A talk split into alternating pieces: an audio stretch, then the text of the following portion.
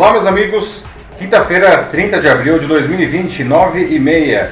Está no ar a 18ª edição do Jornal da Live, uma nova maneira de se fazer jornalismo totalmente colaborativa em que você constrói a notícia junto com a gente. Meu nome é Paulo Silvestre, sou consultor de mídia, cultura e transformação digital e eu vou conduzir o debate aqui hoje. Uh, comigo, o Matheus Única Silvestre. E aí, pessoal, tudo bem? O Matheus que, como sempre, vai fazer a, a, os comentários das notícias e também a moderação do que nós vamos é, conversar aqui hoje. Lembrando que, como sempre, o Jornal da Live ele acontece ao vivo no LinkedIn, que depois o vídeo fica gravado aqui para quem quiser assistir novamente ou que não pode assistir ao vivo, mas também vai também como vídeo para o Facebook e o YouTube e como podcast nas principais plataformas, Spotify, Deezer, Google Podcasts, Apple Podcasts e SoundCloud no meu canal O Macaco Elétrico. Procurem lá ah, pelo canal e acompanhem também como podcast. Muito bem, esses são os assuntos que nós vamos debater hoje. Mutações do coronavírus e a demora por vacinas podem empurrar o mundo para pequenos distanciamentos sociais nos próximos anos. Dá para encarar isso daí? Ou a gente vai conseguir fugir com uma vacina ainda nesse ano? Tá? Dia das Mães e a distância, né? Pode, é, pode ser postergado para agosto, né? Ou você encara fazer isso tudo aberto, não? Ah, quais são as possibilidades para o varejo nessa, nessa data que é super importante para o comércio?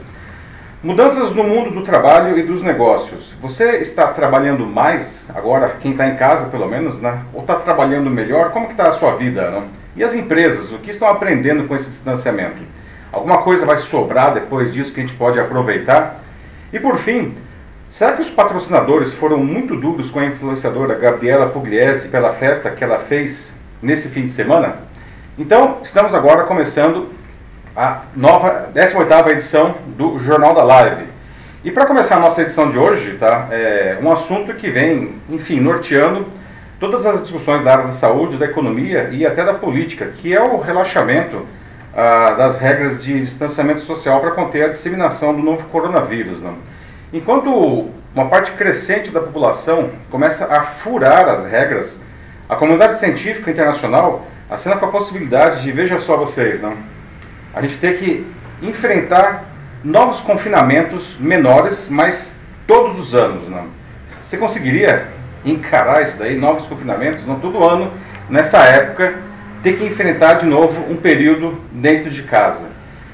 Aliás, como é que você tem se comportado no atual confinamento? Não? Você está tentando ficar em casa ou você resolveu, digamos assim, flexibilizar por conta própria? Não? Ah, essa perspectiva de que tira o sono de qualquer um não, se deve ao fato de que não se sabe quando finalmente teremos uma vacina contra o novo coronavírus. Não? Mesmo quando a atual onda de contágio for controlada, a comunidade científica internacional entende que o novo coronavírus continuará no ambiente e se apresentará em surtos sazonais mais leves que o atual, como já acontece, aliás, com outros vírus, como o influenza e o H1N1. Não? Ah, para que isso não aconteça, ah, como já batemos, aliás, já debatemos aqui no Jornal da Live, a gente precisa urgentemente de duas coisas, se quisermos ter a chance de voltar a ter uma vida que se aproxime do que a gente poderia chamar de normal. Um remédio confiável e sem efeitos colaterais, não? e uma vacina. O remédio é para curar rapidamente e com segurança quem adoecer, o que não apenas evitaria um número ainda mais assombroso da doença, como tiraria a pressão do sistema hospitalar, que aliás já se aproxima de 100% de leitos públicos ocupados nas maiores cidades do país, incluindo ah, São Paulo e Rio de Janeiro. Ah, a vacina é ainda mais fundamental que o remédio, porque ela evita novos contágios. Não? O remédio é algo que deve sair nos próximos meses, porque enfim, já tem testes promissores sendo feitos com, a, com várias drogas já existentes. A vacina, por outro lado, deve demorar mais. Né? A questão é, quanto mais? Não? E, e ninguém sabe com certeza isso daí. Cientistas do mundo inteiro, inclusive aqui no Brasil, correm para conseguir as duas coisas. Né? Quem está puxando a fila é o Instituto Jenner da Universidade de Oxford, no Reino Unido, que vocês veem aí na foto. Eles criaram um protótipo e a partir, a partir de uma vacina em, que eles já estavam desenvolvendo no ano passado contra um outro tipo de coronavírus, o que lhes deu uma grande vantagem na pesquisa. Agora eles esperam testar é, esse protótipo de vacina, não? em até 6 mil seres humanos até o fim desse mês, para saber se ela realmente protege contra a infecção do Covid-19, como também se é seguro, ou seja, se não vai provocar algum efeito colateral. Se tudo der certo, infelizmente a gente não pode garantir isso ainda, não? E se o laboratório obter aprovações sanitárias em ritmo emergencial, a vacina poderia ser produzida a partir de setembro. Né? Isso é lindo, né? Mas, naturalmente, as pesquisas não podem parar, porque as vacinas são vacinas diferentes, elas podem ser necessárias para proteger adequadamente populações diferentes. De novo, né? Infelizmente, a gente não pode garantir que a vacina de Oxford vai dar certo. Outro grupo de cientistas que também está avançando são os da indústria farmacêutica chinesa Sinovac Biotech, que afirmam ter conseguido proteger com um protótipo da vacina macacos e camundongos, inclusive sem efeitos colaterais dos macacos restos, que são biologicamente muito parecidos aos humanos. Né? Os testes em humanos já começaram, mas em uma escala ainda inicial. Né? Todas essas são notícias auspiciosas, né? que a gente enche a gente de, de esperança. Né? Tomara que ambas e outras mais se comprovem eficientes e, e seguras, mas a gente precisa colocar isso daí em perspectiva, né, pessoal? Mesmo que ambos deem certo, dificilmente a gente vai ter qualquer dose disponível da vacina no Brasil ainda nesse ano. Né? Na melhor das hipóteses, isso vai acontecer no ano que vem. Então. E até lá, a única, a única coisa que comprovadamente é eficiente para conter a disseminação do Covid-19 é justamente o distanciamento social. Agora, se as vacinas demorarem muito, né, se esses, esses protótipos aí não forem bem sucedidos, né, os cientistas já estão dizendo que a gente vai ter que encarar esses microconfinamentos todos os anos. Né?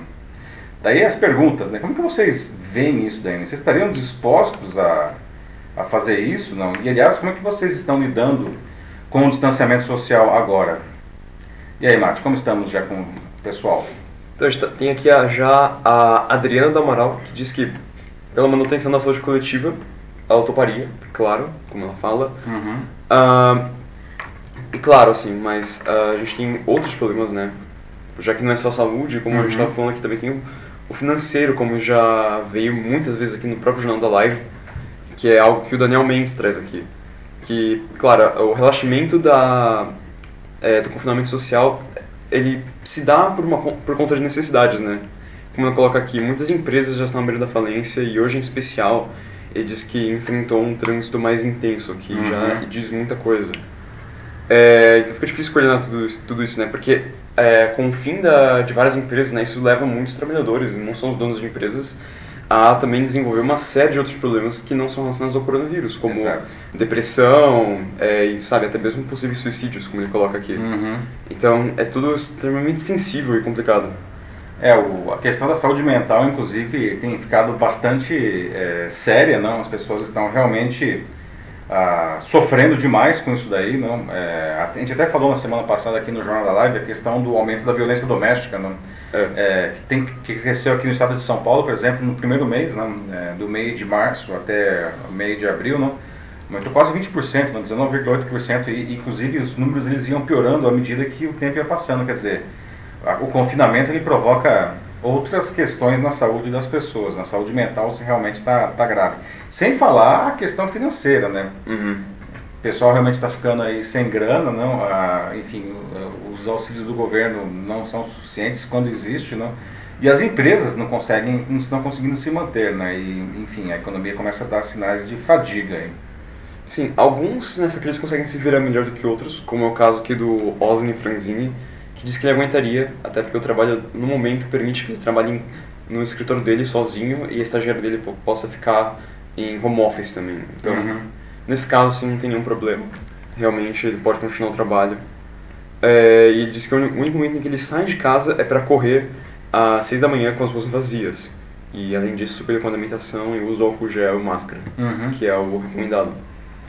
É, assim, qualquer que seja o cenário, não, é, uma coisa é certa, não não vai voltar a ser é, como era antes. Até a Adriana Amaral, no começo, ela deu aí o, a primeira contribuição, né? ela disse que inclusive topa fazer novos confinamentos para a saúde pública, não? É, mas um, o fato é que mesmo quando acabar agora é, essa onda, não, ela estiver debelada, controlada, não, essa onda de contágio atual, é, quando a gente voltar realmente para as empresas, os escritórios, é, as coisas não vão ser iguais, né? como o Osni aí sugeriu, não? Pessoal vai ter que trabalhar com máscara, vai ter que ter mais distanciamento, possivelmente vai ter que ter rodízio de funcionários, ou seja, uma parte vai continuar trabalhando home office, talvez dia sim, dia não, enfim, vão ser regras que, na verdade, a gente não sabe o que, vai ser escolhido aqui no Brasil, a gente só vê, a gente observa, por exemplo, no caso da Europa, né, que os países começam a finalmente aí a Espanha começou a abrir, não? Com, são regras, ainda não é uma vida normal, né? vai ser uma vida normal, normal mesmo, a gente precisa da vacina, não? a gente precisa do remédio, mas principalmente da vacina. Enquanto a gente não tiver as duas coisas, a gente não, não vai conseguir ter uma coisa que a gente pode chamar de vida normal. Né? Eu tô vendo aqui vários comentários interessantes agora, é, de várias pessoas que eu posso juntar em um só, que é o da uhum. Karina Tada, um do Osni Franzini, que ele também fez aqui mais pra frente, é, em que eles falam sobre uh, que as pesquisas, né, os avanços científicos na área da saúde, né, todo esse esforço está sendo feito agora, né, por causa do vírus, enfim, é, ele não deve parar. Assim que a pandemia terminar, uhum. esse tipo de esforço não pode parar, né? E a Karina, acho que ela fala aqui mais no sentido é, em relação a instituições científicas para que elas continuem com os Exato. mesmos esforços Concordo. depois. Concordo. Enquanto o Osni ele fala mais do lado do espectro político em que, da mesma forma que agora a gente tem como, até mesmo, ele diz que onde ele está tem vários carros, né, como da prefeitura, que passam pela rua e vêm falando, né, é, fiquem em casa. Carros de som, né? Isso, salvem uhum. vidas.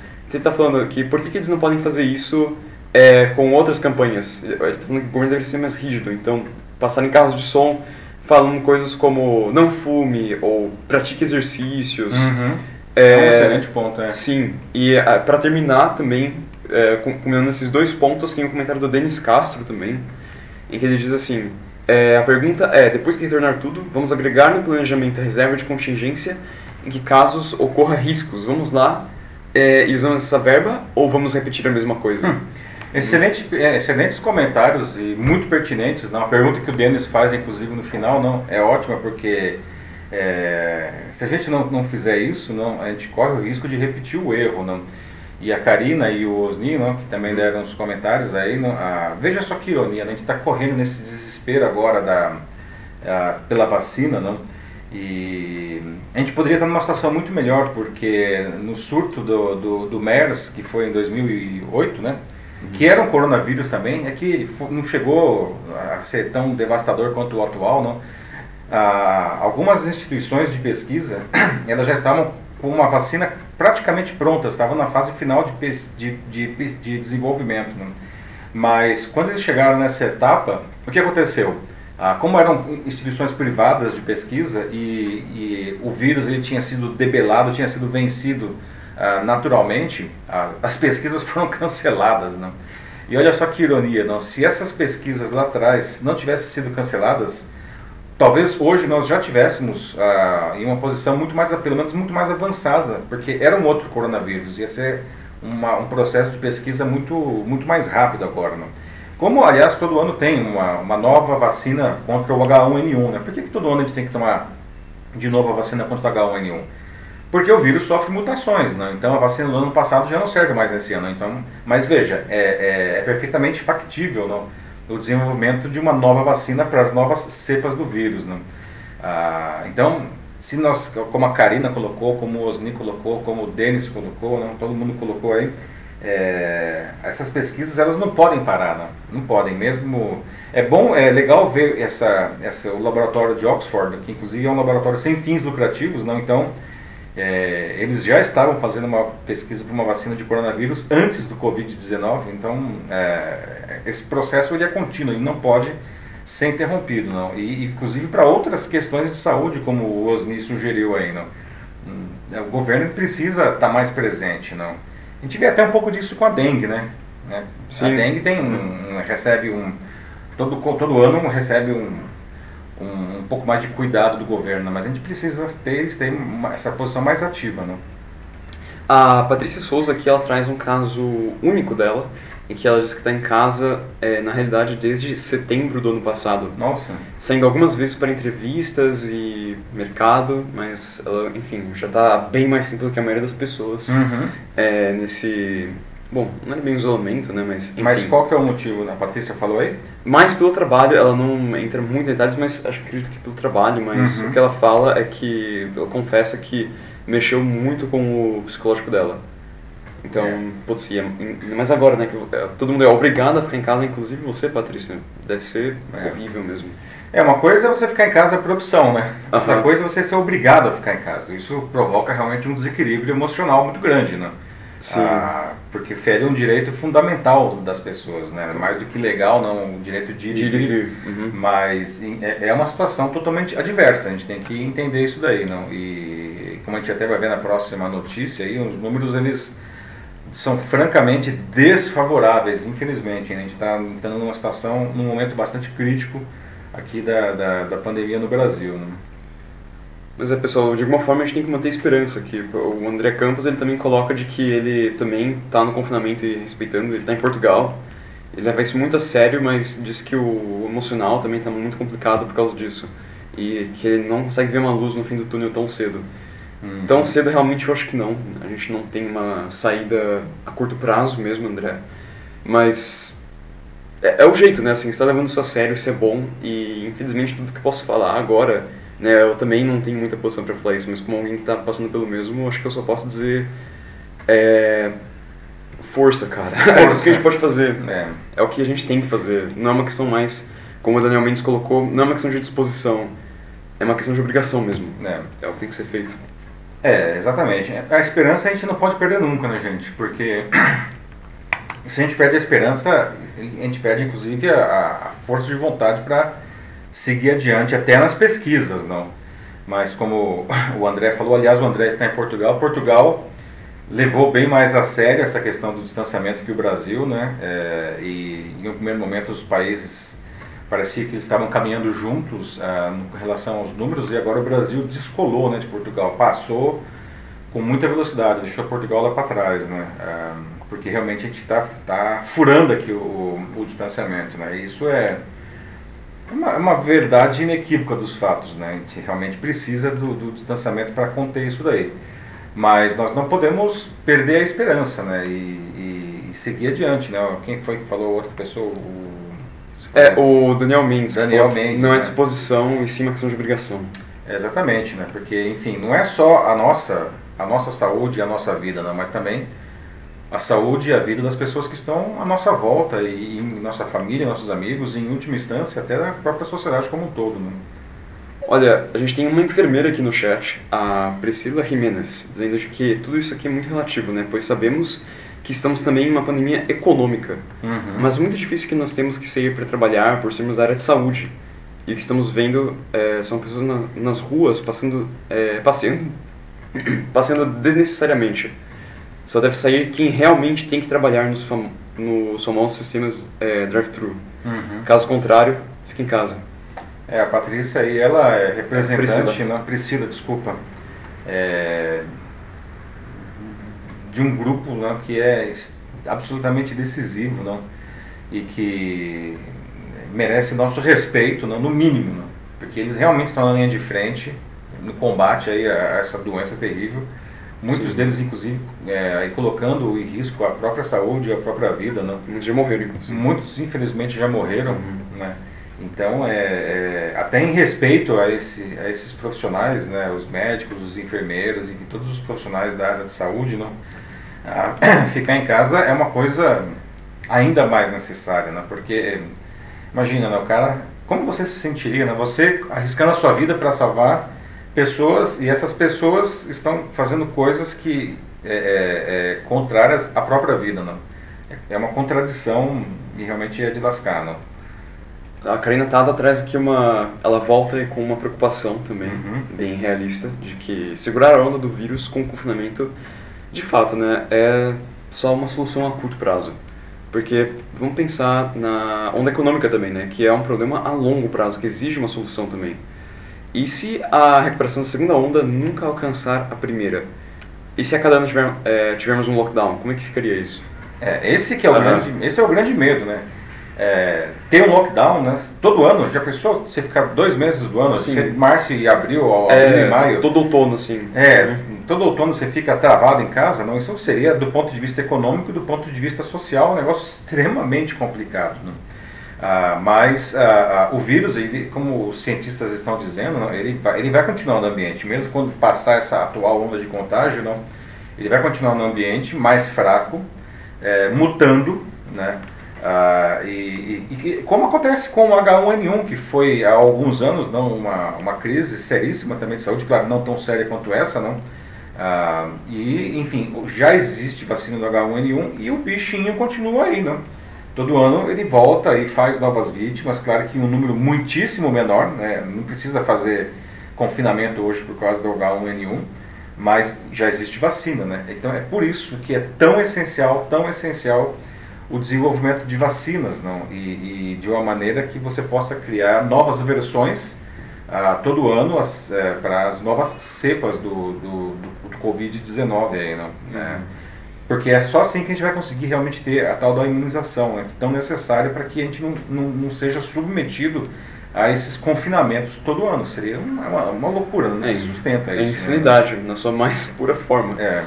Uh, o Daniel Mendes diz aqui que para é, seguir com a continuidade de pesquisas, na opinião dele, o que tem que ser feito é uma mudança nas administrações públicas. Uhum. Como ele coloca aqui, ao que eu concordo também, aliás, é, percebemos que gira, tudo isso gira em torno né, dessas pesquisas, em ganhar, barganhar e juntas oportunidades. E Cara, esse tipo de pensamento, ainda mais agora, é lastimável, é. É engraçado, né? porque é, realmente tudo é dinheiro nesse mundo, não? E as empresas, a indústria farmacêutica, enfim, claro. não tem nenhum problema, ela também tem que ganhar dinheiro por causa da indústria, né? Assim, Mas é a gente está numa situação absolutamente dramática, né? Uhum. É, por coincidência, nesses dias, é, eu entrevistei vários executivos da empresa Red Hat por conta do Summit deles, o evento mundial que aconteceu à distância esse ano, não? Acabou ontem, inclusive. É, e na, na terça-feira estava conversando com o presidente, o, Gilson Magalhães, que é o presidente da Red Hat aqui no Brasil, e ele tá, a gente estava falando do movimento Open, o Open Business, né? em que empresas diferentes e até concorrentes elas compartilham ah, informações para que eles façam desenvolvimentos mais rápidos e no final das contas todo mundo ganha. Né? E ele mencionou justamente essa questão agora da, da, da vacina, não?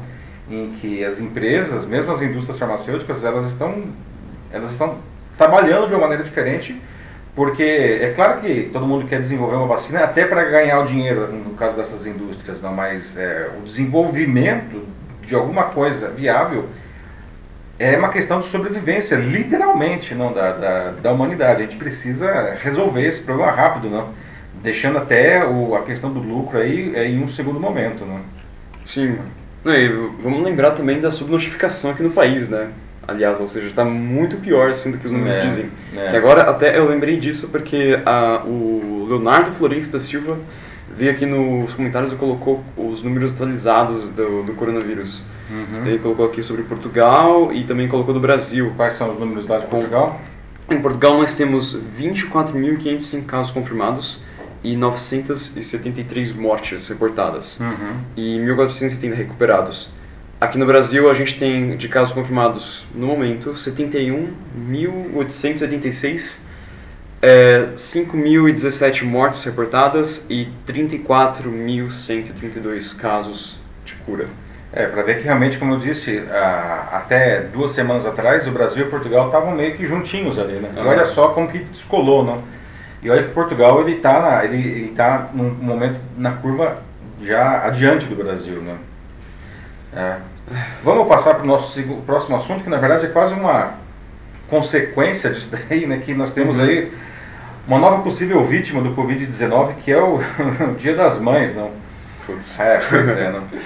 A data sempre acontece no segundo domingo de maio, não? Que nesse ano cai no dia 10, 10 de maio, né? E, e veja só, o comércio e até o, alguns governos estão se mexendo para tentar salvar essa data, não? E, eles já, então eu pergunto já para vocês aqui logo de cara, não? Como é que você pretende comemorar o Dia das Mães? Né? Ah, bom, em muitas cidades e muitos estados, o dia 10 de maio ainda estará, é, segundo os cronogramas atuais, dentro das regras de distanciamento social. Aqui em São Paulo mesmo, não, nada muda antes do dia 11 de maio, justamente um dia depois do Dia das Mães. Só que o Dia das Mães é a terceira data mais importante para o comércio, depois do Natal e da Black Friday. Não? O comércio está ah, fazendo de tudo para minimizar as perdas né, para essa data. O e-commerce é a ferramenta óbvia né, para ah, quem quis ficar, aliás, já desde o começo, né, operando né, durante esse distanciamento social. E até mesmo a gente já debateu aqui no Jornal da Live como Algumas grandes plataformas como o Magazine Luiza não estão oferecendo sua estrutura para que pequenos varejistas escoem os seus estoques. Né? Alguns shoppings aqui em São Paulo estão propondo um criativo sistema de drive-thru em seus estacionamentos, em que os clientes fazem a compra nas lojas por telefone ou meios digitais, WhatsApp afins, né? e aí eles vão lá e pegam o produto sem sair do carro e com hora marcada. Né? O governador de São Paulo chegou a propor que a data seja postergada para agosto. O que agradou parte dos comerciantes e desagradou outro tanto que acha que isso iria asfixiar ainda mais o setor. Não? Mas como a gente está falando dos efeitos de uma pandemia, não tem outros complicadores, claro, claro. Não? Primeiro que muitas mães estão justamente dentro do grupo de risco da doença, não? por conta da idade, né? Pessoal que já não é mais tão novinho, a mãe também, né? Infelizmente já está no grupo de risco pela idade. Isso desencoraja fortemente uma celebração em família. Né? Mas, claro, há ainda a, a, a possibilidade de comprar algo pelo e-commerce e mandar a, entregar para ela. Né?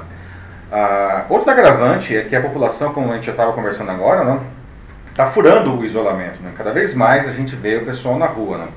Uma pesquisa do Datafolha que foi divulgada ontem mostrou que os que defendem o distanciamento caiu de 60% para 52% ao longo de abril, né? enquanto os que querem sair subiu de 37% para 41%. Nos últimos dias, o isolamento aqui em São Paulo, aliás, se manteve em 48%, que é abaixo dos 50% que o governo considera o mínimo para fazer a flexibilização no dia 11. Né? O governo de São Paulo ameaça jogar essa data para frente por causa disso, né? porque o, o número de, de, casos e o número de mortes continuam subindo, explodindo aqui em São Paulo. Né? E o governo do Rio ameaça ainda mais, né? ameaça adotar um confinamento mais radical, um lockdown mesmo, pelo mesmo motivo. Né? Ah, também ontem, o, o respeitadíssimo né, Imperial College de Londres, olha só isso daqui, gente, diz que os mortos no Brasil podem chegar a 9.700 já nesse domingo agora, que é um, um cenário pessimista. Né? No cenário otimista seria 5.600 mortos até o domingo. Só que ontem, né, a gente acabou de ver aí, não, os números, não, a gente já está em mais de 5 mil. Né? É, os números atualizados de ontem, na verdade, são, dão quase 5.500 óbitos confirmados aqui no Brasil, sem falar da subnotificação. Né? O relatório semanal do Imperial College né, hoje coloca o Brasil como o pior país do mundo na taxa de crescimento de, de casos e de óbitos. Inclusive pior que os Estados Unidos. Né? Do ponto de vista de crescimento, pior que os Estados Unidos. Né? Pois é. O Brasil, então, a consequência é que o Brasil pode se tornar o próximo epicentro da doença. Né? Então o risco já não é mais a gente ficar igual à Itália, ficar igual à Espanha. Né? O risco é igual a gente ficar igual aos Estados Unidos. Né? Então,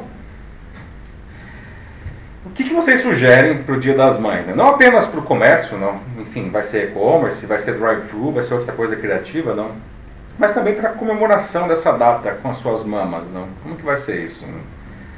Tem alguma saída criativa e segura? Hum, macarronada virtual. Macarronada Como a Adriana virtual. do Amaral coloca aqui. Ah, boa, Adriana. Quem faz a macarronada é a mama, né? Então, na verdade, ela come uma macarronada sensacional e a gente come miojo, né? Nada contra o miojo. É, pode ser bem gostoso, bem preparado. É, o Cup Noodles aí, né? É, quem mais? A Alexandra Rezende aqui diz que para supermercados é, nós já temos grandes estratégias, como é, presentes em kits, flores. É, então é, assim, realmente é uma saída, eu acho. Uhum. E talvez vender isso por drive-thru. Ela fala isso aqui pelo, porque, pelo que eu tô vendo aqui do perfil um pouco, parece que ela é gerente de trade marketing em algum grupo de supermercado. Ah, já então tá, já tá no, já tá montando no as meio, estratégias. né? Boa. É. Uhum. Ah, Carlos Alberto Barbosa de Souza, aqui, é, diz que Dia das Mães é a segunda maior venda atribuída aos lucros de determinadas empresas e, de fato, será um desafio este ano em virtude da pandemia. É, e depois a gente tem o Denis Castro, que vem aqui com... Amigo Paulo, se não frearmos as atitudes e nos mantermos isolados, a curva vai aumentar e muito. Depois de passar, comemora e vamos a outro mês. O que me deixa pensando, né? Porque depois, assim, claro, a gente pode comemorar depois, mas eu acho que a gente tem muita coisa para comemorar depois do fim da pandem- da pandemia, né? Hum. Não é só, acho que não é à toa que o pessoal tá falando de que vai ser uma época de grande euforia e felicidade no mundo inteiro, né? É, isso daí daria vários filmes. É o Dennis Castro que sempre traz os exemplos lúdicos aí de filmes e séries e quadrinhos, não? É, eu, eu, às vezes eu fico pensando quantos filmes Hollywood vai produzir sobre essa, essa, esse momento que a gente vive quando eles voltarem a produzir filmes, que também Hollywood também está parado, não? É, mas é, é uma questão, né, de, é, eu até brinco, né, brinco né, com uma coisa séria, desculpa, mas eu falo que a gente vai ter uma, depois da pandemia, a gente vai ter uma pan comemoração, né, porque tanta coisa está ficando represada, não, é, que depois que as pessoas puderem se encontrar novamente, vai ser um momento de grande euforia, como você disse, não? Sim. Uh, Daniel Mendes aqui diz de que infelizmente há uma pontual associação à má impressão e rejeição é, dos governadores e prefeitos. Acredito que por isso há uma recusa às ações dos mesmos em relação à pandemia. Uhum. É, infelizmente, né? Isso é, realmente é uma coisa muito difícil de engolir, né? A, a politização, não? A, do vírus. De, do vírus, Como o, o próprio... É, é, putz, o nome dele me escapou agora. O Gabriels, né? Do do OMS, ele falou, né? Hum, ah, Sim, na, naquele apelo Tedros Adhanom. Isso, já faz algumas semanas, ele dizendo de que, por favor, não politizem o vírus, né? Mas...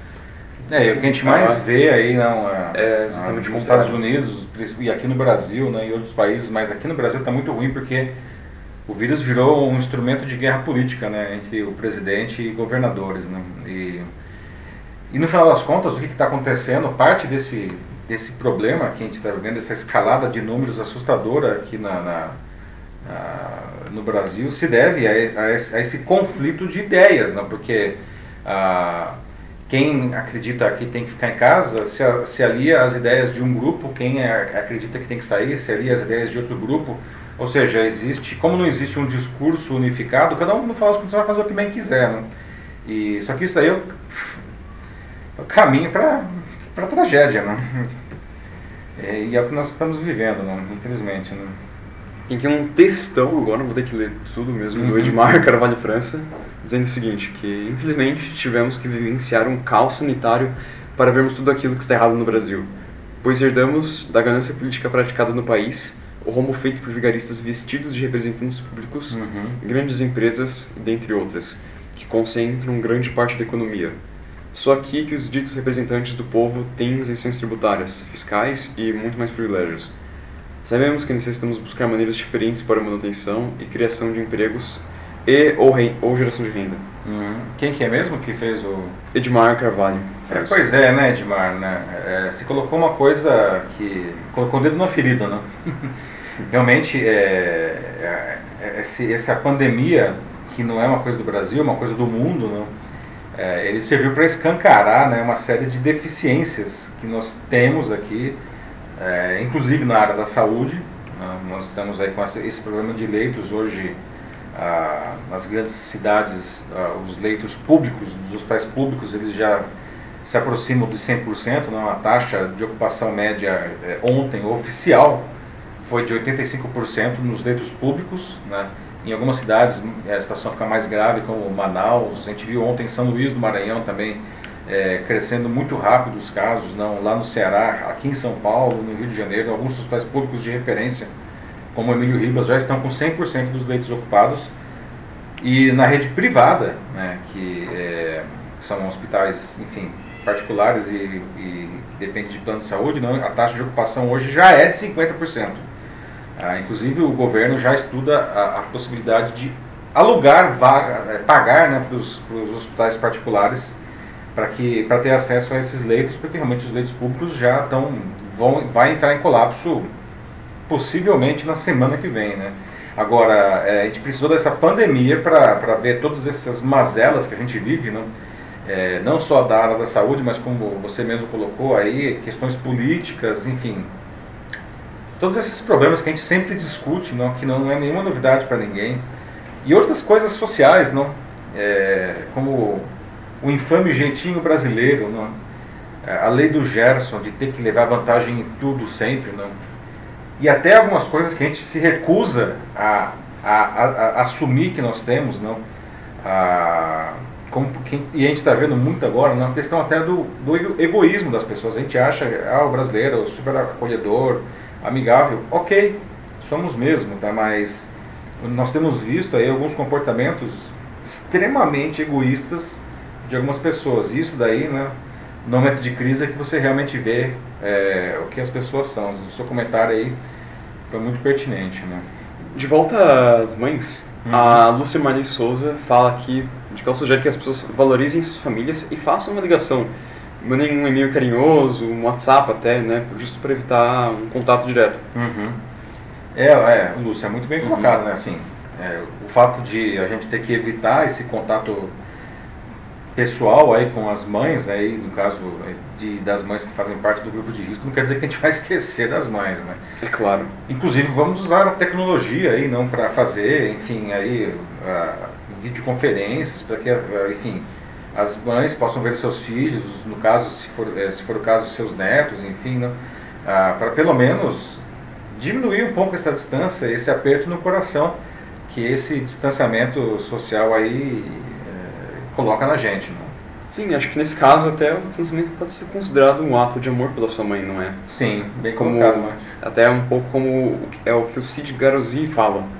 É, que comemorar o Dia das Mães é ficar em casa, preservar a saúde e até mesmo a vida da mãe, por isso é. a visita será virtual.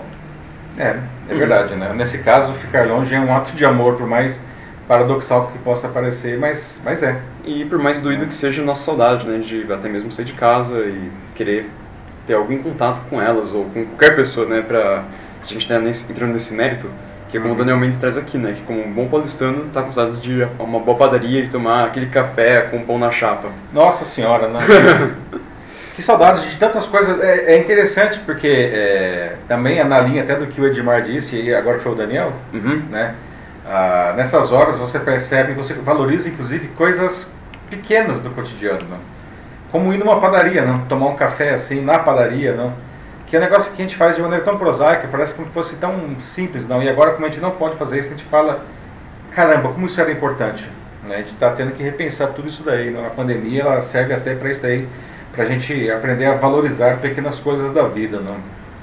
A Alexandra Rezende voltou aqui, diz que inclusive é, a gente tem várias estratégias para as redes sociais, né? Então as tradicionais homenagens serão inclusive gravadas com vídeos caseiros feitos pelos próprios filhos também. É. Então, eu acho que a gente precisa, é, precisamos usar a criatividade para isso daí, né? concordo. Vamos seguir adiante? Vamos lá. Vamos lá. Nosso próximo assunto é sobre mudanças nos mundos do trabalho e dos negócios. Né? Mesmo para quem continuou aberto, não por ser uma atividade essencial, eles foram profundamente impactados pelas medidas sanitárias, né? Ontem mesmo eu fui no supermercado e pela primeira vez eu me deparei com uma fila para entrar no supermercado, porque a gente não pode ter muita gente no supermercado. E principalmente pela queda nas vendas, até como a gente estava falando agora no caso do Dia das Mães. Né? Na maioria dos casos, os segmentos aí estão sofrendo com quedas nas vendas. Né? Agora imagine quem está tendo que trabalhar de casa. Né? Muitos desses, que podem, inclusive vocês que estão nos assistindo, podem se enquadrar nisso daí, né? viram a vida virar de, de cabeça para baixo. Né? Pergunto para vocês, não? Vocês estão trabalhando mais agora do que vocês trabalhavam antes, não? Vocês estão conseguindo manter a produtividade do trabalho, não? E mais, quando vocês finalmente puderem voltar aos escritórios, será que as coisas vão continuar iguais?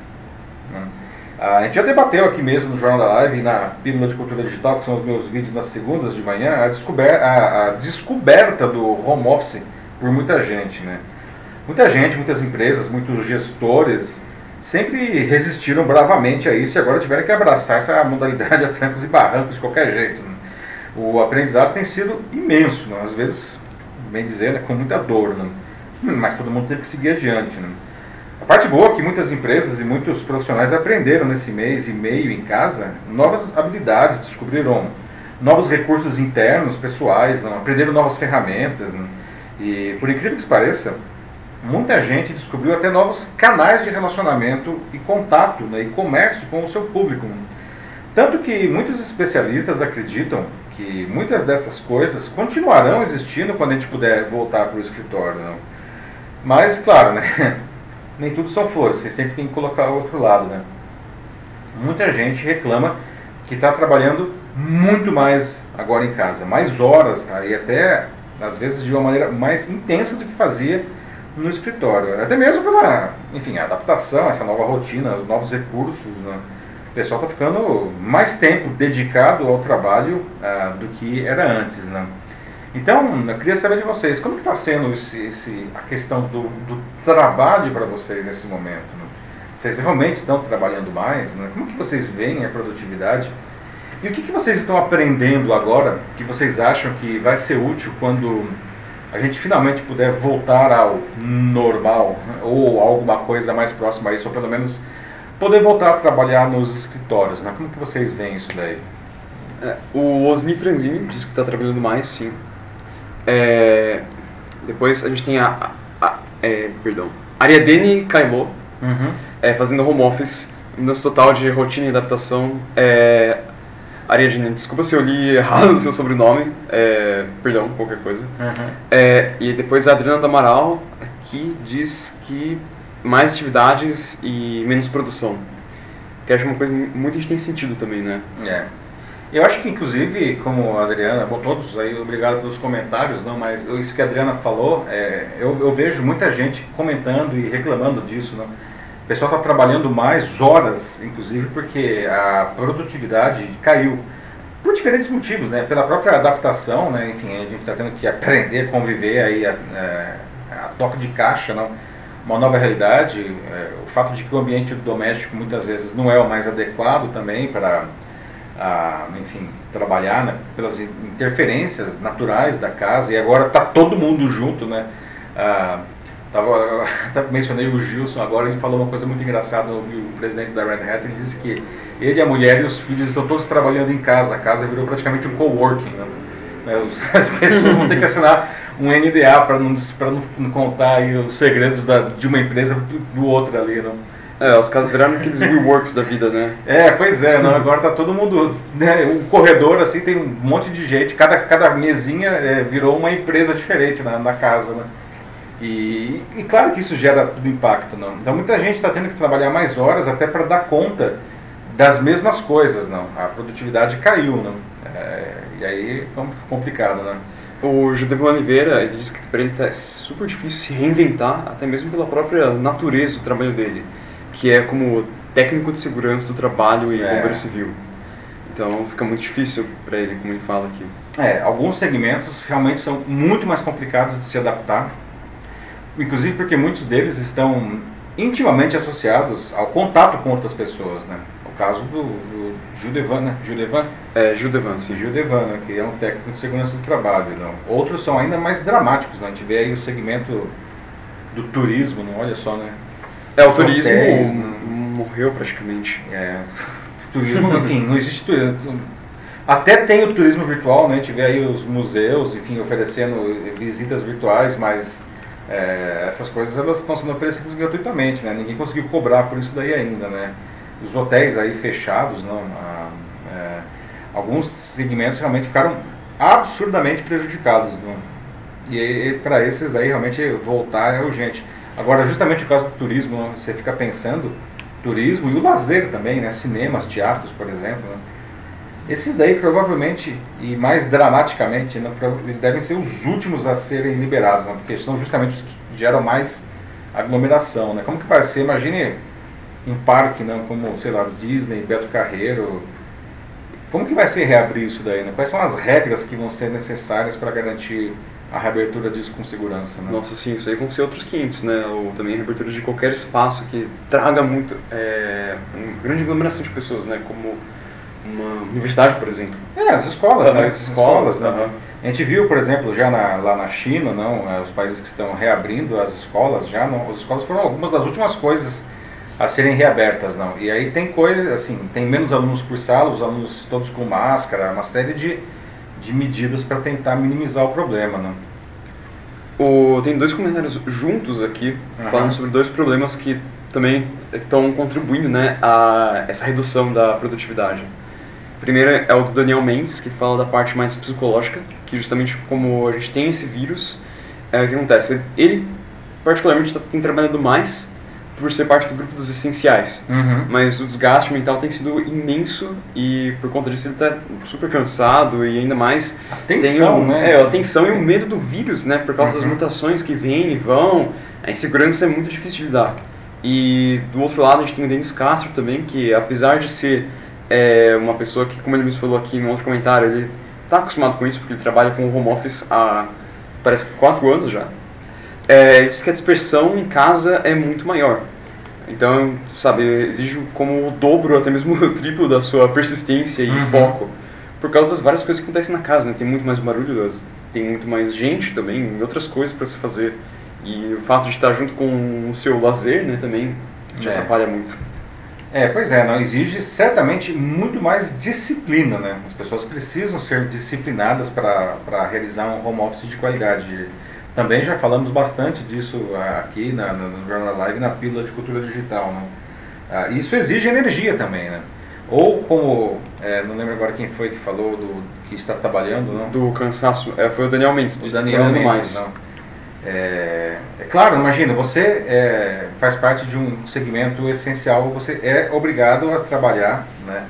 Algumas pessoas gostariam de, de poder ficar em casa e estão sendo obrigadas a trabalhar, não? Ah, é, isso daí é, aumenta muito a tensão, né? Puxa vida, será que eu vou ser contaminado? Será que eu vou levar esse vírus para dentro de casa, contaminar minha família, não? Isso daí é, é, é duro, não? É, provoca um desgaste emocional muito grande, não? Sem falar que você ainda tem que, mesmo trabalhando, continuando aberto, você ainda tem que enfrentar a queda na- no faturamento, né? Ou seja, você está lá arriscando a vida e, e, e ainda tendo que enfrentar a queda no faturamento. Ontem mesmo, é, fui, precisei comprar uma lâmpada fluorescente porque, enfim, se exauriu aqui que a gente tinha, né? E conversei com o rapaz da, da loja de material de construção, ele disse que é, eles estão abertos normalmente, não? Mas a queda do, da, da- do faturamento está na casa de 40%. Então, duro isso aí, muito duro. Sim. Ah, depois aqui a gente tem a Amanda Maciga, que diz que também está trabalhando mais e também ela traz um outro ponto que também já trouxe aqui no Jornal do Live em edições anteriores, que é a família, né? Uhum. Ela também passa um tempo considerável conciliando os filhos. Uhum. Então, e sem contar também uma lentidão nos acessos dos sistemas, que eu acredito que aqui ela possa estar se referindo a redes sociais, por exemplo. Pelo É, não só redes sociais, né? congestionamento, Sei lá, a internet você um tem aí, todo. é, a internet, né? Você tem, Aham. às vezes, você tem que dar uma, um VPN, uma rede do escritório, não? Se você está acessando isso remotamente, vai ser muito mais lento do que se você estiver dentro do próprio escritório, concordo, né? É, mas ela termina aqui é, de uma, em uma nota positiva, dizendo de que muitos pontos ficarão melhores ao retornarmos ao escritório ao presencial. Estaremos trabalhando em melhorias para tentar compensar essa lentidão sistêmica. Mas, sim, trabalhando mais e com mais intensidade, claro. É, é, estão os aprendizados, não? A, a- as mulheres, não, que sempre tem mais de, tem as jornadas duplas, triplas, quádruplas, não? É, isso ficou também ainda mais acentuado, né? É, Tem, tem o trabalho como, enfim, profissional, não?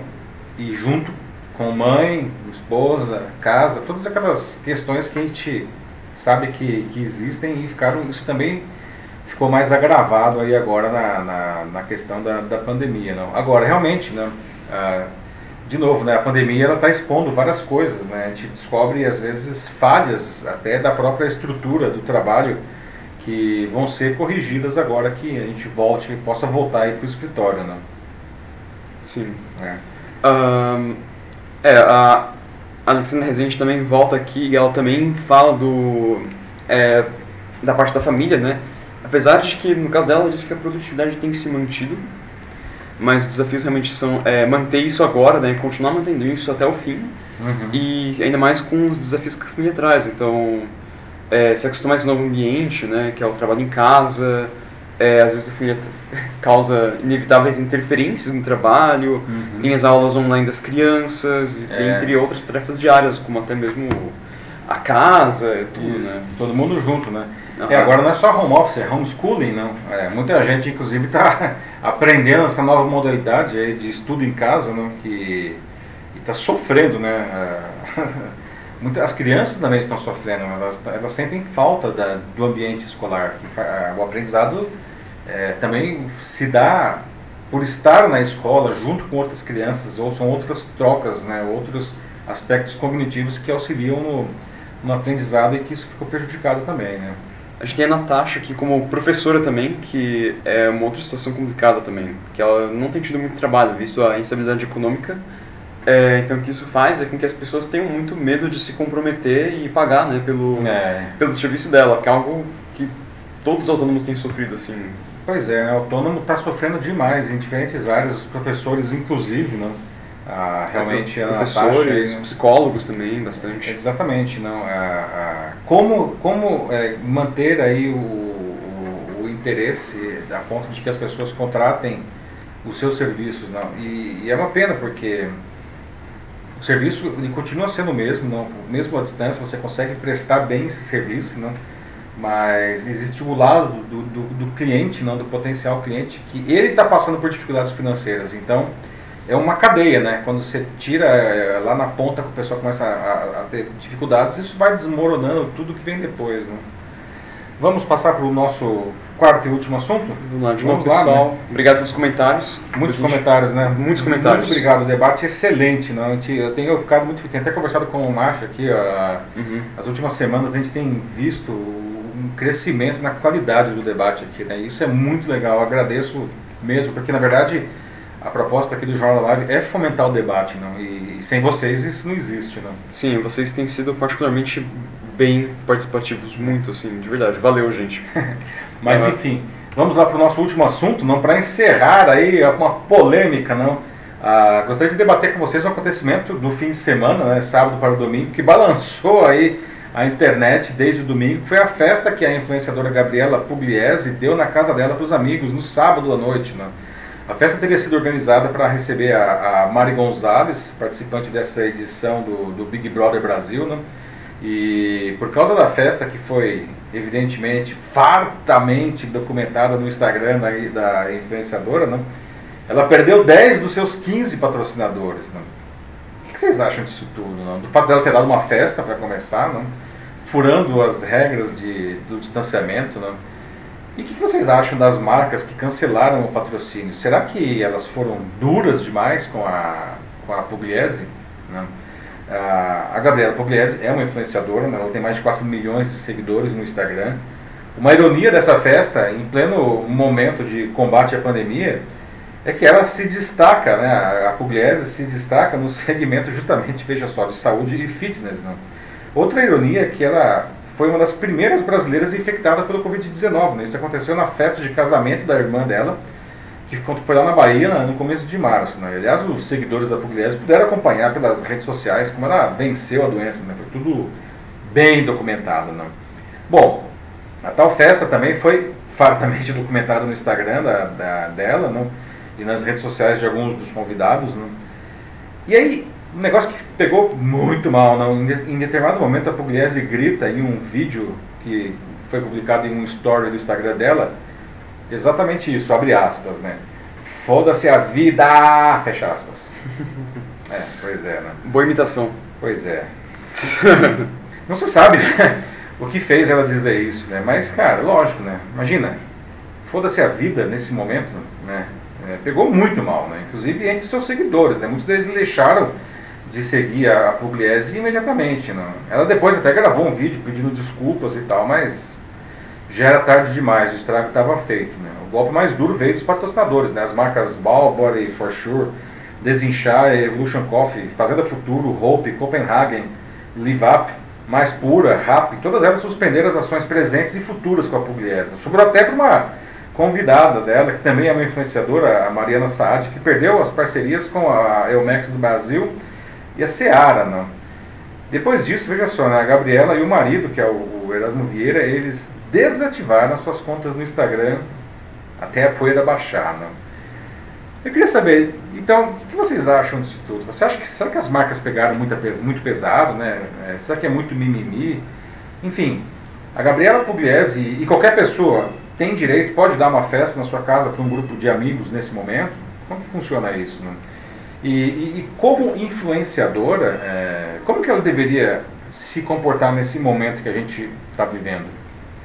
É, antes de ir para os comentários direto em relação a esse novo assunto, enquanto vocês vão digitando, é, vou falar de uma coisa que, que a Lúcia Marni pediu para a gente divulgar, uhum. que é em relação ao que vai acontecer a partir do dia 4 de maio aqui é, em São Paulo de que será obrigatório o uso de máscaras no Ah, transporte sim, público. sim.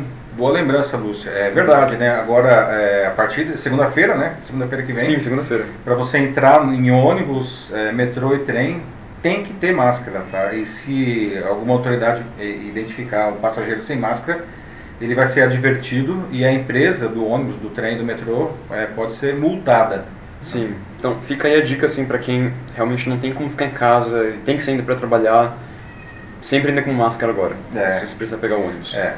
A máscara, na verdade, mais do que para você se proteger, é uma maneira de você proteger quem está à sua volta, né? Então, se todo mundo adota a máscara, ah, em tese, isso daí vai diminuir o contágio da doença, né? Porque todo mundo está protegendo o outro, né? Então, é uma recomendação fortíssima. Isso. Não só ônibus, qualquer transporte público. Exato, exato. Uhum. É. E Bom, aí? Agora sobre os comentários, a gente tem a Adriana do Amaral, que diz que a Pugliese não aprendeu nada com o episódio do casamento da irmã. Responsabilidade é preciso. Responsabilidade é preciso, né? E ela, como uma influenciadora não, da área da saúde, né? 4 milhões de seguidores no Instagram, né? É, pegou mal, pegou muito mal, né? Porque ela realmente, o que ela fala, o que ela faz, ela serve de inspiração, né? É, Sim. é uma influenciadora, afinal de contas, né? Ah, o Daniel Mendes aqui diz que a festa foi lamentável por infelizmente influenciar algumas pessoas é, de firma negativa, né? De forma negativa, perdão. Estes meios de influência, imprensa, devem sim ter o senso de responsabilidade no que divulgam e defendem. Infelizmente sabemos que, em particular, em nosso país, não há este senso. É. Pois é, né? É, isso daí é para todo mundo, né? Todo mundo é, é um influenciador em potencial, né? A diferença é que alguns influenciam mais do que outros, né? Sim, Ah, qualquer um de vocês, qualquer um de nós, né, a gente influencia quem está à nossa volta, né, a nossa família, os nossos amigos, enfim. Agora, um influenciador de 4 milhões, 5 milhões, 10, 30 milhões, como é o caso aí de alguns né, aqui no Brasil, né? o país inteiro. É, Até mais, Você, você potencialmente, exatamente, é, vai influenciar o país inteiro, né? Até como é, a informação se propaga depois, né? O Osni Franzini diz que não sabe sobre os detalhes do contrato da Pugliese com os patrocinadores, mas aí fica difícil opinar por causa disso. Mas ela teve sim um deslize muito grande. E o pior é que o pedido de desculpas não convenceu. Ela É. não informou ações de, eh, de reparação ou qualquer coisa semelhante. É, foi uma coisa mais na linha do. Desculpa aí, hein? Foi, foi mal, Foi gente. mal, gente. Foi mal, gente, não vou fazer de novo. É, Desculpa, desculpa. E, É. e não dá, né? Foi, é, inclusive, aquele documentário, aquele comentário, aliás, daquela frase infeliz lá do, no, no vídeo, aquilo ali foi a pá de cal, né? Como assim, né? Como assim? É, e independentemente do contrato, não, é, todas as marcas elas, elas têm a possibilidade de rescindir o contrato se, se o influenciador ele toma uma ação que, que vai prejudicar a imagem da marca. Não? E nesse caso, imagina, você é uma marca que está ligada a uma pessoa que diz desculpa o meu francês, foda-se a vida. Não, e não só as marcas, como a própria imagem dela agora tá completamente desgastada, né? Exato. Eu quero ver como que vai ser a volta dela aí. né? Quando ela vai voltar, né? Pois é. É, eu vi que ela está inclusive usando o perfil do cachorro dela no Instagram para mandar umas mensagens aí. né? E aí até, até o pessoal falando, deixa o cachorro fora disso, o cachorro não tem nada a ver com isso. Putz, triste mesmo. Mais algum aí? A Mila Kodata aqui diz que ser uma figura pública é, redobra a responsabilidade social. Lamentável. Sem, sem dúvida nenhuma, Mila. Lógico, né? Imagina, é, é, você é um, é um tiro de canhão, né? Que você fala e uma quantidade, milhões de pessoas vão ouvir isso daí, não? E dessas, muitas inclusive vão concordar, falar, ah, não, acho que é legal fazer a festa, vamos fazer a festa, olha só. A, a, a, a Pugliese está dando festa, por que eu não posso dar também? Pois é. A Ana Lúcia Garcia aqui, mais um Uhum. comentário, dizendo de que as marcas que suspenderam os patrocínios foram, no mínimo, coesas com o momento que estamos vivendo. Sim, coesas, coerentes, Sim, né? termina dizendo solidárias com a população também. É, gente, tá todo mundo junto, tá? É, é, a gente tem que, como a Ana disse, não, pelo menos a gente precisa ser solidária, no mínimo, né? no mínimo. né? Sim. Ah, mais um aqui do Uhum. Denis Castro, dizendo de que é lamentável e o que vai acontecer some da mídia, né? E depois, como a memória das pessoas são fracas, volta tudo ao normal. É, eu acho que, que vai ser realmente não, a memória é fraca aí, né? Então é. A gente vai ver, vamos ver né, como, como, como que vai ser a evolução disso daí. Será que o pessoal vai esquecer mesmo? Não, enfim. Pois é. Né? Bom, vamos encerrar aí, Mate. Nós estamos aí na, na hora, não? 10 e, 10 e 10 e 29, 29 quase 10 e já. É uma hora de programa, pessoal. É, quero agradecer novamente a participação de todos vocês, como a gente já falou agora há pouco, né? Ah, o Jornal da Live ele só acontece pela participação de todos, né? Ah, e os debates estão, têm sido ótimos, não? Então, obrigado novamente pela participação hoje. Mate, obrigado você também pelos comentários e, e por gerenciar a, a, o comentário do pessoal. Ok, isso aqui agradeço e, de novo, muito bom participar sempre aqui. Adoro. Semana que vem temos novo, novos programas, é um novo programa na quinta-feira, às nove e meia da manhã, então vocês já podem deixar, inclusive, sugestões de pauta a partir de agora, tá? Assuntos que vocês querem, queiram debater. E é isso daí. Obrigado novamente, pessoal, e até a semana que vem. Bom feriado, dia do trabalho, amanhã, né? E fiquem em casa. Um abraço, tchau, tchau. Falou, gente, se cuidem e aproveitem o feriado da forma que puderem. Até!